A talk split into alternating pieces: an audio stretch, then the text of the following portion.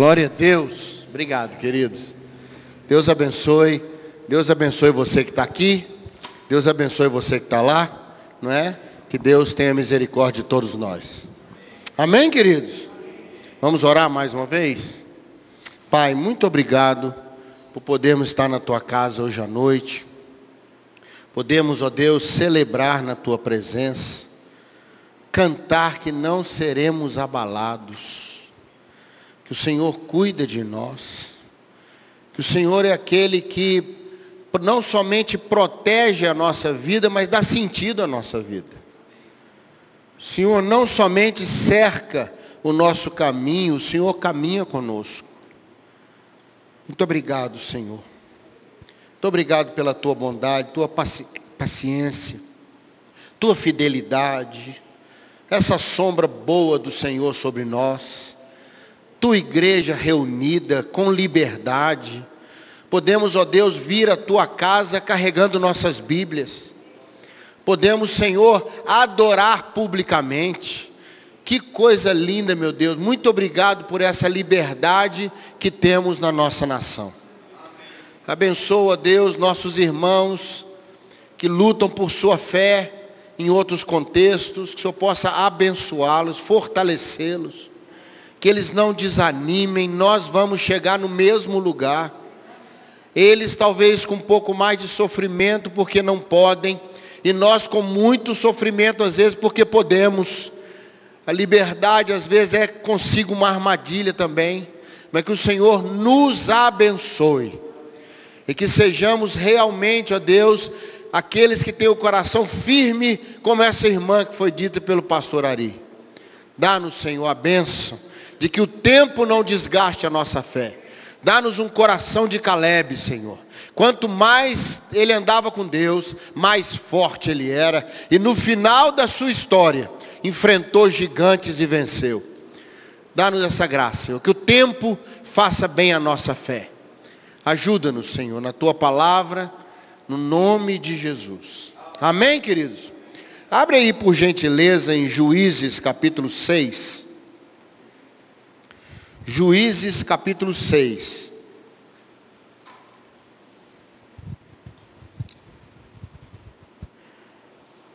Pode colocar para mim o verso 11, tá, Léo? A partir do verso 11. Deixa eu situar você um pouquinho. Muito simples o que eu vou falar hoje, mas eu espero que seja bênção para o seu coração. Um dos personagens que mais me desafia na Bíblia é Gideão. É o que nós vamos caminhar um pouquinho. Vamos pôr um pouquinho da roupa de Gideão hoje, sabe, Marcos? Um pouquinho da roupa de Gideão. Todos os grandes heróis do Velho Testamento, alguns deles eram muito relutantes. Se você olhar, por exemplo, Moisés lá em Êxodo, Elias, todos eles não queriam fazer o que Deus pediu porque achavam que não dava conta. Moisés disse: Eu não dou conta. Elias disse: Senhor, só tem eu, não dou conta disso não. Gideão também falou: Senhor, não dou conta. Irmão, Deus sabe que a gente tem dificuldade às vezes de ser a bênção que Ele quer que a gente seja. Mas o que eu acho incrível é que nenhum dessas situações impediu Deus de usar e usar poderosamente esses homens. Eu estava na semana passada em São Paulo, um sábado, participando de um congresso de treinamento para líderes de adolescentes e jovens. Eu era um dos palestrantes lá. E, e, eu fiquei muito impressionado com a palestra de um dos irmãos, que há 15 anos ele trabalha com adolescentes, basicamente. E ele falou uma coisa lá que eu fiquei pensando, sabe, Ronald? Ele falou assim: sabe por que, que os jovens gostam tanto dos heróis dessa geração? Por duas razões. Primeiro, todos eles são fracos. Homem-Aranha é cheio de problema. Capitão América precisa de uma terapia. Não é? Famoso Arrow, aquele que atira aquelas flechas. O homem é todo complicado. São heróis, super-homem, todo humilde, todo tímido. São heróis com muitas fraquezas mas são heróis que, quando se tornam heróis, superam suas fraquezas. E ele falou uma coisa interessante, falou, adolescente se identifica com isso, porque ele sabe que ele é extremamente cheio de fraquezas. E por outro lado, ele tem dentro de si um super-herói que ele acha que vai vencer tudo, nunca nada acontece com ele, doença nenhuma pega nele, Covid não pega nele. Nada, nada vai acontecer com ele, porque ele crê que no seu momento de super-herói, ele vai vencer suas fraquezas. Achei tão interessante essa colocação dele, porque me parece assim a maneira como Deus olha a gente. Deus escolhe aquilo que não é, para confundir às vezes o que é. Porque a questão de Deus conosco não é a nossa fraqueza. Salmo 103 diz que o Senhor conhece a nossa estrutura e sabe que nós somos pó. Deus sabe da nossa estrutura. Deus sabe da dificuldade de cada um aqui. Normalmente nós somos fortes em algumas áreas, né, pastor Henrique? E fracos em outras áreas. Tem pessoa que enfrenta a doença com uma qualidade, uma excelência. É ou não é verdade? Tá. O que, que você tem? Hum, uma doençazinha. O que, que o médico falou? Que eu posso morrer, mas não tem problema não. Eu estou tratando, estou bem, vou resolver. Forte, forte. Admiro pessoas assim tra eh, trabalham a dor com extrema dignidade. Mas essas mesmas pessoas são muito fracas com a questão financeira. Ou às vezes a pessoa é muito forte na parte de dinheiro e fraca no relacionamento. Se a filhinha de três anos falar assim, mamãe eu te odeio, acabou, vai para terapia. Qualquer comentáriozinho, qualquer quebra, qualquer problema na família. Ah, meu irmão está doente, minha filha está doente, minha esposa não está bem. A pessoa se acaba. Sofre o problema do outro. Irmãos, tem pessoa que tem muita força numa área, muita, fra muita fraqueza na outra área. Nós estamos aqui com Gideão, em Ofra. Ofra ficava a casa do pai de Gideão. Eles tinham uma terra boa, uma família não era rica, mas uma família interessante. Apesar de Gideão falar com Deus, minha família é pobre, das menores tribos de Israel, não era bem assim. Ele estava dizendo, eu não, eu não dou conta para o tamanho da proposta. Não era bem assim. Tanto que o Senhor não, não considera essa conversa dele, não. Né?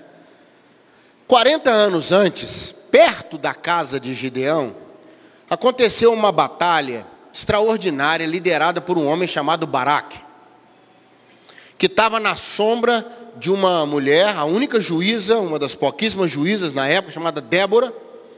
Ela era juíza e profetiza. Não é? A palavra no original ali não é profeta no sentido de entregar profecias, ela tinha discernimento da vontade de Deus para ser dita para o povo. É assim que está no hebraico.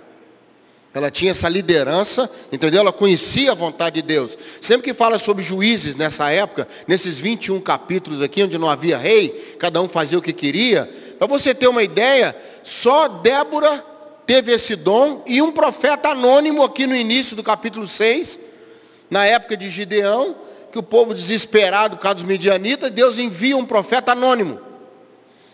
É o único profeta enviado pelo Senhor nos 21 capítulos da época de juízo. Não se ouvia a voz de Deus na terra. Cada um fazia o que achava que era certo. É assim que Juízes termina o livro. É assim que ele fala o tempo todo. Se você pegar o último versículo de Juízes, no capítulo 21, está lá. Não havia rei, não havia liderança, cada um fazia o que achava que era certo. Que época difícil. E por misericórdia de Deus, para o povo não desaparecer, ele levantou pontualmente algumas pessoas que tinham discernimento de Deus e puderam mudar a sua época. E Gideão foi uma delas com relação aos midianitas. Os midianitas, 40 anos depois que Baraque tinha vencido, a terra ficou mais calma. Nesse período, os midianitas alcançaram grande influência, principalmente na área comercial. Os estudiosos mais antigos criam que os midianitas eram uma tribo nômade, como os amalequitas, como os próprios israelitas, né? Eles vagavam com suas tendas para todo lado, mas é, estudos mais modernos de arqueologia descobrem que nessa época de Gideão, eles tinham até cidades. Eles estavam estabelecidos em rotas comerciais próprias e eles dominaram aquela região, não é? E uma das maneiras dele oprimir a pessoa era enfraquecer a tribo com relação às suas provisões. E é por isso que estrategicamente eles atacaram Israel e as outras tribos em volta na época da colheita. Então Israel trabalhava, trabalhava o trigo, trabalhava lá para as uvas, trabalhava com os animais, o que for. Quando chegava a época da colheita, do trigo e da uva principalmente, eles atacavam de uma maneira terrível, roubavam a colheita e deixavam Israel sem quase nenhuma provisão. Isso era uma maneira de quê? Quando eu destruo seus resultados, eu enfraqueço seus propósitos. Deixa eu repetir isso para você. Quando eu consigo destruir seus resultados, eu enfraqueço seu propósito para a próxima colheita. É ou não é verdade, gente? Não é? Você trabalhou, colheita não é do dia para o outro. Não é? Você colhe aquilo que planta, trabalha, cuida. Ninguém, eu tenho uma admiração enorme pela história profissional das pessoas. Enorme. Seja ela qual for. Porque aquilo custou preço, aquilo não foi achado na rua, aquilo teve esforço. Teve esforço grande, demandas grandes. Ninguém chega onde chegou à toa. Ninguém chega onde chegou à toa. Tudo tem uma história, seja de esforço para estudar, seja de coragem para viver seu talento, seja de, de força para tomar suas decisões, seja de renúncias e sacrifícios que as pessoas fazem para alcançar suas colheitas. Não, não é verdade, gente? Não é por acaso, não se acha por acaso. Uma igreja como essa não chega onde chegou hoje, né, pastor? Com sua história, seus anos, não. Aqui teve dia de muita lágrima, dia de muito sorriso, dia de muita preocupação, dia que não se dormiu, noite que não se dormiu, noite que se dormiu. Esforço, investimento. Encontrei alguns irmãos que chegaram do acampamento agora, o Léo, o Gustavo, antes de vir aqui para a igreja. Olhei fundo, irmão, lá nas profundezas. Eu falei, o que, que foi, Léo? O que, que houve, Gustavo? Não, só não dormimos, o resto está ótimo. Estavam lá investindo, trabalhando no final de semana. É um esforço contínuo, é um reciclar de atividade para se manter funcionando a fé. E os midianitas sabiam que quando o resultado era arrancado, se enfraquecia os propósitos. Fizeram isso por sete anos. Estou resumindo para você, você pode ler no capítulo 6, está tudo isso aí. Sete anos. Irmãos, seis anos Seis anos, trabalha para não colher. Esforça para não ter resultado.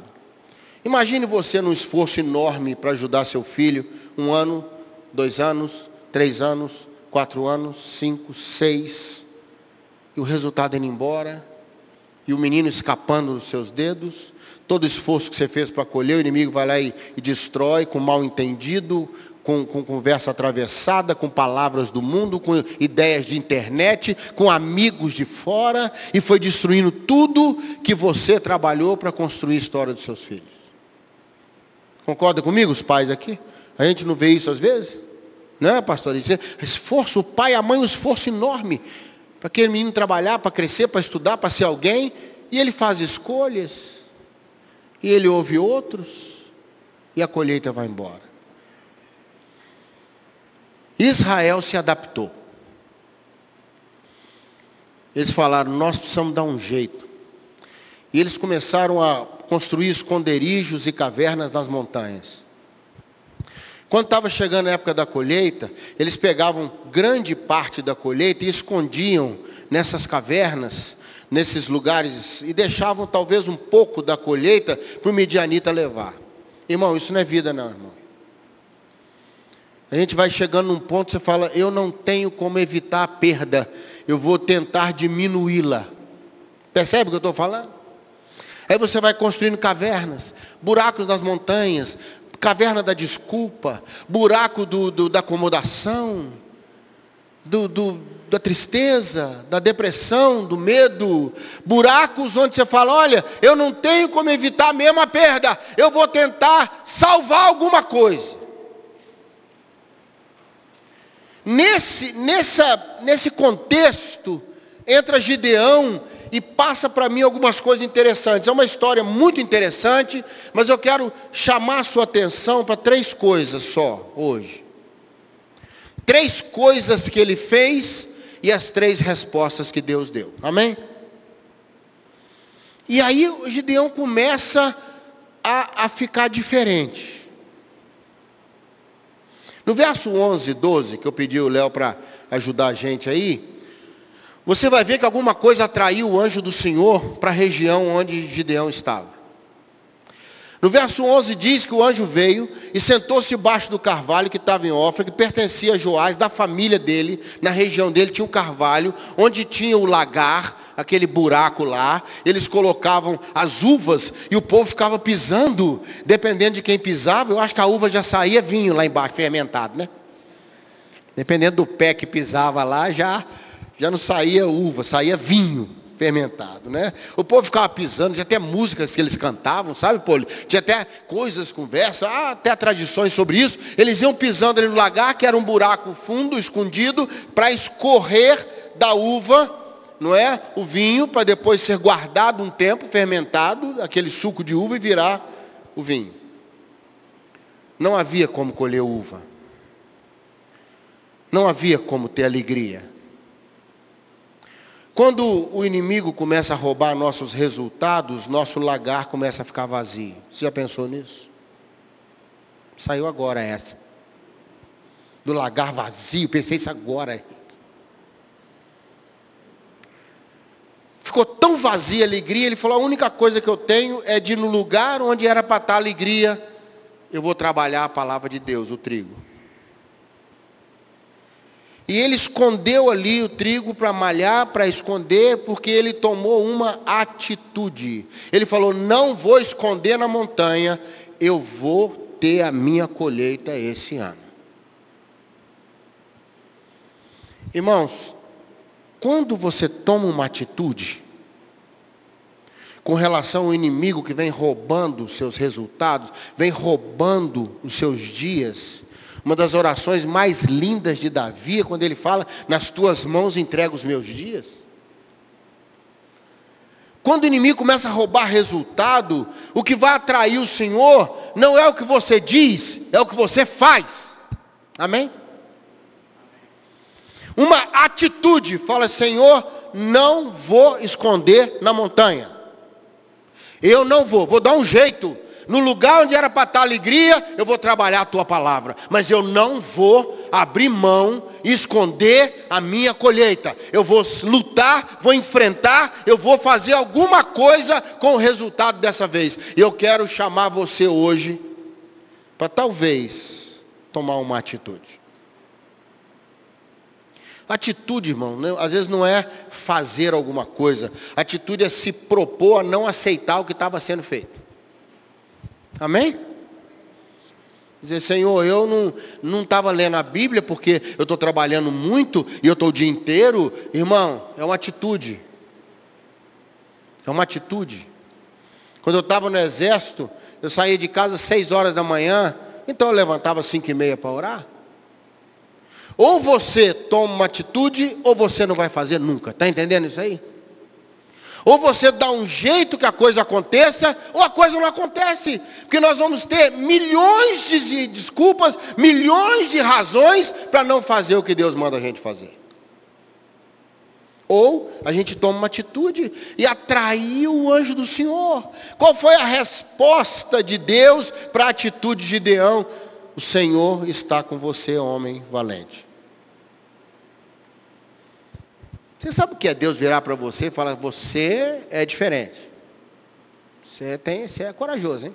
Eu fico imaginando Gideão olhando em volta, dentro de um lagar, escondido, malhando trigo, falou, valente, onde? Não é valente porque estava fazendo isso dentro de um lagar, é valente porque estava fazendo alguma coisa quando todo mundo estava escondendo nas montanhas. O que vai atrair o Senhor dentro de uma família é quando todo mundo está desesperado e Deus olha para o quarto, tem alguém de joelhos orando do lado da cama. Está entendendo o que eu estou falando? Deus vai começar a atrair-se para você. Quando Ele olhar para você, eu falei: olha, Ele não vai deixar o buraco da alegria vazio. Ele quer colocar a minha palavra no lagar vazio. Ele quer alguma coisa comigo. Ele quer saber alguma coisa de mim. Ele está fazendo alguma coisa. Quando há uma atitude, é isso que eu queria que você pensasse. Se houver uma atitude diferente, um fora de todo mundo faz. Eu pregava ontem num culto de jovens. E eu falei, sabe qual a resposta padrão dos pais quando os adolescentes falam assim? Todo mundo faz. Qual que é a resposta padrão dos pais? Você não é todo mundo. Hein? Quem nunca ouviu pai e mãe falar isso, irmão? Quem aqui que é pai e mãe que nunca falou isso? Mãe, deixa eu ir para a festinha. Todo mundo vai, mas você não é todo mundo e você não vai. Aí eu falava com eles, falando, não é fácil mesmo, né? Você ser diferente de todo mundo não é fácil, não. Mas o que atrai o Senhor é aquele que tem coragem de fazer diferença. Amém? Para a atitude de Gideão, ele teve o olhar do Senhor e um respeito, um, um conceito de extrema força. O Senhor está com você, homem valente. Você é valente.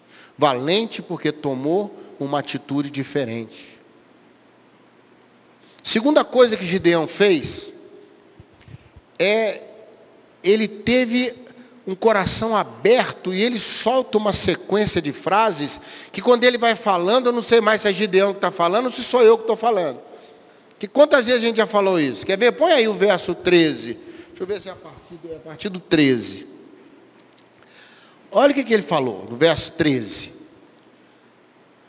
Meu Senhor, se o Senhor está conosco, por que, que isso está acontecendo? Fala sinceramente, você nunca falou isso com Deus? Se o Senhor fala que me ama, por que, que minha família está passando por isso? Se o Senhor fala que está comigo, como é que eu fico desempregado no meio da pandemia? Se o Senhor diz que ama a minha família, por que, que minha filha está passando por esse problema? Por que, que o casamento do meu filho está do jeito que está? Por que, que o Senhor não impediu aquele acidente naquele dia? Tem hora que eu fico ouvindo Gideão, eu falo, Gideão, é você mesmo ou sou eu? Você está copiando minhas falas, Gideão? Olha a segunda coisa que ele fala. Senhor, nós ouvimos de, das maravilhas, nossos pais contaram as maravilhas que o Senhor fez tirando eles do Egito. Mas sabe qual a sensação que eu tenho agora? Que o Senhor largou a gente para lá e nos abandonou na mão dos midianitas. Irmão de Deus. Olha a resposta de Deus para ele, verso 14. Aí que eu fiquei impressionado. Que eu acho que era hora de Deus falar assim: um raio atravessará a sua cabeça. Quem é você para falar comigo? Mas olha a resposta de Deus: vai nessa força. Eu falei: que força? Que força! Olha que resposta estranha de Deus. Mas olhando o texto com mais carinho, sabe o que eu descobri? Sabe qual era a força de Gideão? Sinceridade. Deus falou, Gideão, você falou para mim o que estava no seu coração. Agora eu vou te falar o que está no meu. Você vai vencer os midianitas como se fosse um homem só e vai livrar esse povo todo. Gideão, você abriu o jogo comigo? Eu vou abrir com você, você vai resolver. Eu não dou conta não? Vai sim, porque eu estou com você. Irmão, sabe qual a segunda coisa que Deus fez? Ele abriu uma proposta de relacionamento com Deus de alto nível. Alto nível, sem palavras escolhidas, sem entonação de voz, sem meu amado Senhor do universo poderoso e altíssimo. Não, Senhor, está doendo, está doendo muito. Eu não dou conta, me segura, senão vou pecar.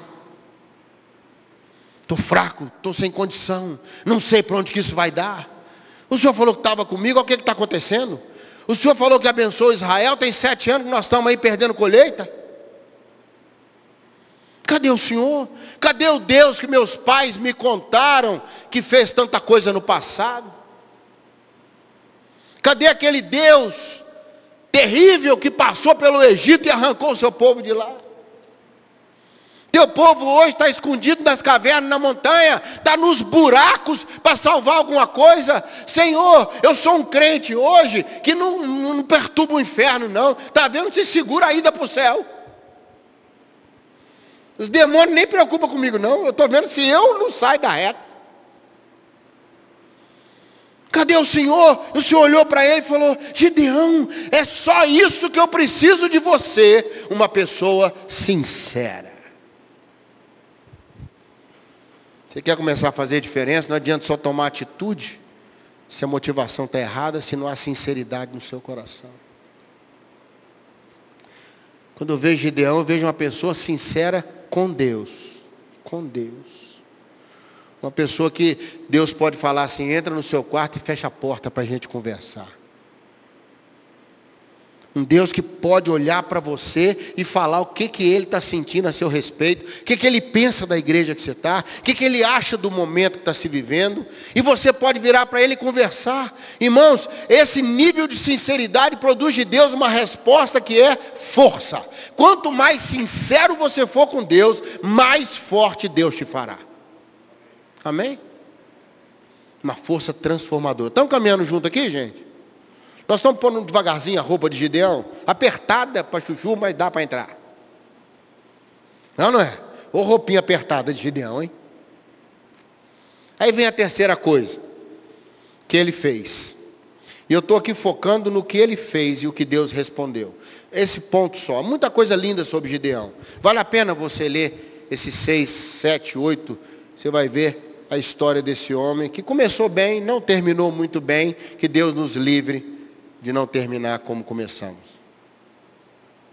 Terceira coisa que ele fez, ele falou: Senhor, se o Senhor esperar, eu vou fazer um altar para o Senhor no meio de toda essa dificuldade. E o Senhor disse: Gideão, vou esperar até que você volte. E Gideão então levanta um altar para o Senhor, um altar rebuscado, caldo, carne, não era fácil conseguir essas coisas naquela época. Não era, não era um, um altar fácil de fazer. Mas Gideão se propôs a levantar um altar para Deus no meio daquele negócio todo. Como se ele dissesse, Senhor, tenho minhas dúvidas, tenho minhas dificuldades, eu estou fazendo o que eu posso, mas deixa eu falar uma coisa com o Senhor. Eu levanto um altar para o Senhor no meio desse negócio todo, eu não confundo o Senhor com o que eu estou vivendo. Amém? Eu sou capaz de, no meio de toda essa confusão, um coração cheio de dúvidas, fraquezas, impossibilidades, eu levanto um altar para o Senhor e um altar de excelência. Isso, irmão, é não misturar Deus com a coisa. É não pôr Deus do tamanho da sua dificuldade. É não amarrar Deus no tempo que você está vivendo. E aqui eu fico impressionado que ele levanta o altar e era o anjo do Senhor, não era um anjo comum. Toda vez que você vê anjo do Senhor, com A maiúsculo, é uma teofania, quer dizer, uma manifestação de Jesus no Velho Testamento. Como é que você sabe disso, pastor? Porque ele aceitou a adoração, irmão. Ele aceitou o altar, tocou lá. Ah, anjo nenhum faz isso não. João estava empolgado lá em Apocalipse, viu, pastor Linho? Empolgado, empolgado com o anjo mostrando as coisas para ele. Ele caiu de joelho na frente do anjo. Ele caiu de joelho. Irmão, na versão atualizadíssima de Apocalipse, o anjo falou: Você vai acabar comigo. Você para com esse negócio, você levanta. Se esse negócio chega no céu, Lúcifer se deu mal aí, você sabia? Eu sou um conservo teu, para com isso. Anjo não recebe adoração hipótese alguma. Mas esse altar que Gideão levantou, rebuscado, se você ver os próximos versículos, é caldo disso, carne daquilo, trabalhada, ia demorar. Mas o Senhor falou: não tenho pressa, Gideão. Eu não tenho pressa quando alguém faz um altar para mim no meio da luta. Eu sei a dificuldade que é levantar um altar enquanto o Midianito está roubando os resultados. Eu sei que não é fácil você entrar no seu quarto. Tem corinho que sai engasgado. Tem canção que sai molhada. Sabe por quê? Você chora enquanto canta. Aliás, dizem que são as canções mais bonitas. As canções mais, os hinos antigos que você vê, os mais lindos, os mais famosos, foram escritos em momentos de grande angústia. Grande angústia. Não é? Um dos hinos mais famosos foi escrito pela esposa de Gunnar Wingren, fundador da Assembleia de Deus, no dia que ela perdeu a filhinha. E eles estavam no Nordeste numa viagem missionária e não puderam enterrar a filhinha, porque quando não era católico naquela época, a igreja católica não aceitava usar o cemitério. E ele teve que enterrar a filhinha num terreno. E ele ficou muito abalado com isso. Ele ficou muito triste. Ele se sentiu injustiçado. E ele entrou para o quarto, Gunnar Wingren, e ele teve a sua noite escura com Deus. Ele falou, Senhor, deixei minha terra, eu vim para cá, estou no avivamento, estou fazendo a tua obra aqui, estou viajando para o Nordeste com a minha família, a filhinha pequenininha, 5, 6 anos, morreu. Não posso nem enterrar minha filha.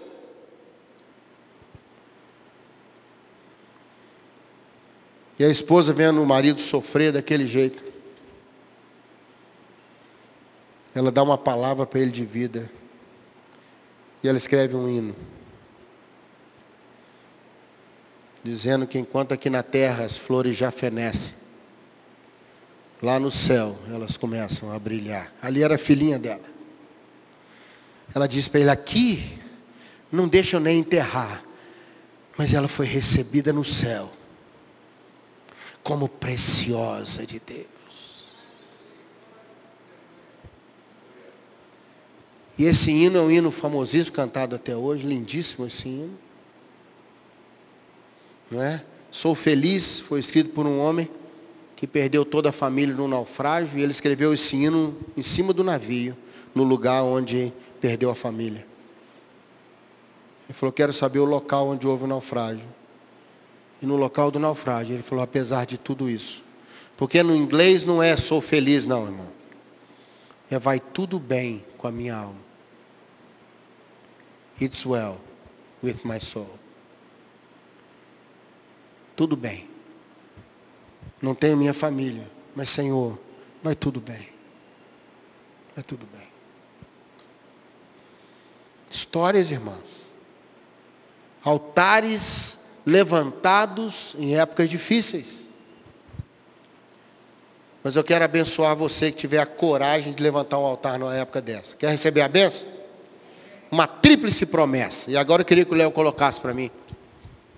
Aí no capítulo 6, no verso 23, quando ele levanta o altar, Deus fala com ele assim: a paz irá com você. Meu irmão, que loucura. Eu vou te dar paz. E ela é tão louca que a Bíblia diz que ela excede o entendimento.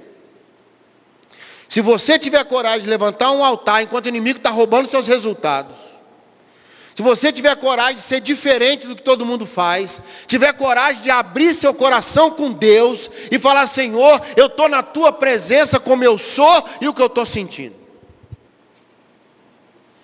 E levantar um altar para o Senhor. O Senhor vai falar com você assim: paz seja contigo. Eu te dou paz. Paz na Bíblia não é porque tudo vai bem. Paz é que ela fará com que tudo ficará bem.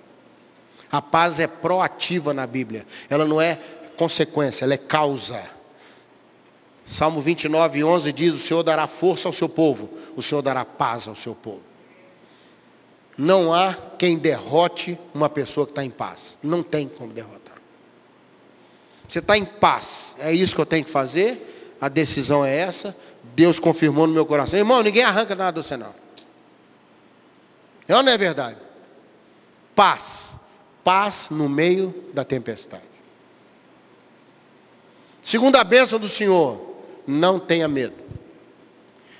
Irmão, Deus atacar o medo na nossa vida e arrancar o medo, vou te falar uma coisa. Medo do que vai acontecer, medo do que aconteceu, medo do que está acontecendo, medo de perder a próxima colheita. Porque sabe de uma coisa? Esse ano de Gideão foi o último que Midianita roubou a colheita. Viu? Que Deus levantou Gideão com 300 loucos, sem quebrando jarro, sem tocando trombeta, não é? E sem levantando tocha. E diz a Bíblia que arrasou os midianitas, arrasou tudo, e eu te garanto que no outro ano eles colheram. Se você fizer essas coisas, não vai roubar sua colheita mais.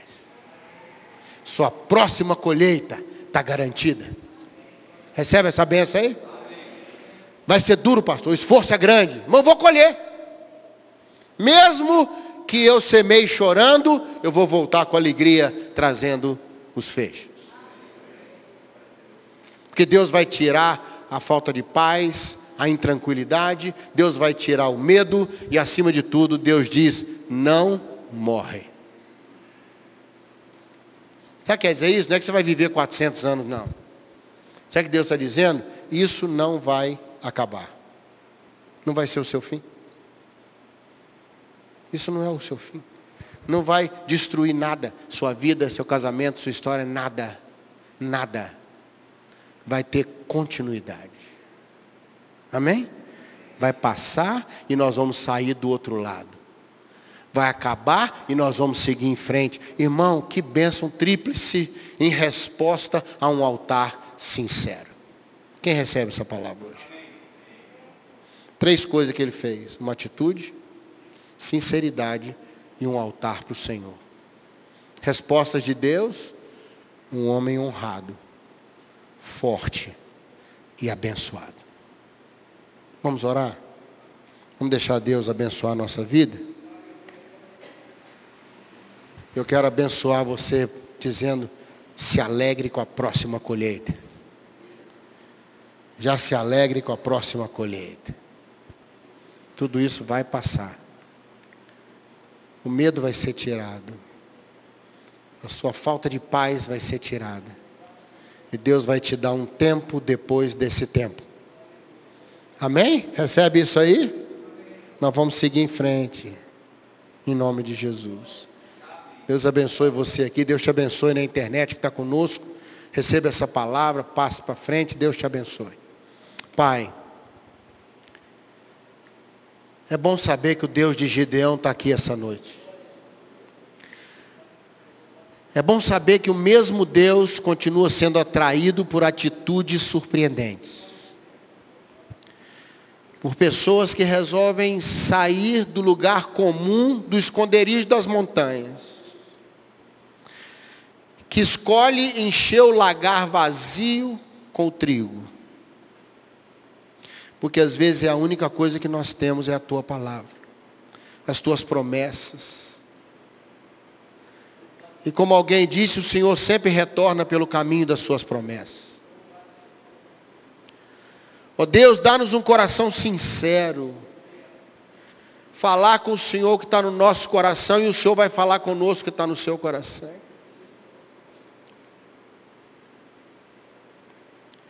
Dá-nos a graça, a coragem, a perseverança, a força de levantar um altar para o Senhor, um altar com excelência, com coisas difíceis de serem achadas no tempo que estamos vivendo. Não foi fácil para Gideão coletar aquelas coisas e preparar aquele altar numa época tão, tão difícil, tão delicada. Mas recebeu do Senhor uma tríplice promessa de vitória. Paz, nada de medo e continuidade. É isso que nós precisamos, Senhor. É isso que nós precisamos hoje e eu creio pela tua palavra, como Gideão recebeu, como ele foi o caminho do Senhor para quebrar o ciclo das colheitas roubadas. O Senhor vai levantar aqui pessoas que estão conosco aqui ou na internet, para quebrar o ciclo do ladrão dos resultados. E nós vamos plantar e nós vamos colher. No nome de Jesus. Amém. Amém, queridos? Pastor, podemos liberar? Que Deus te abençoe. Te dê uma semana de muita colheita. Amém? Deus te abençoe.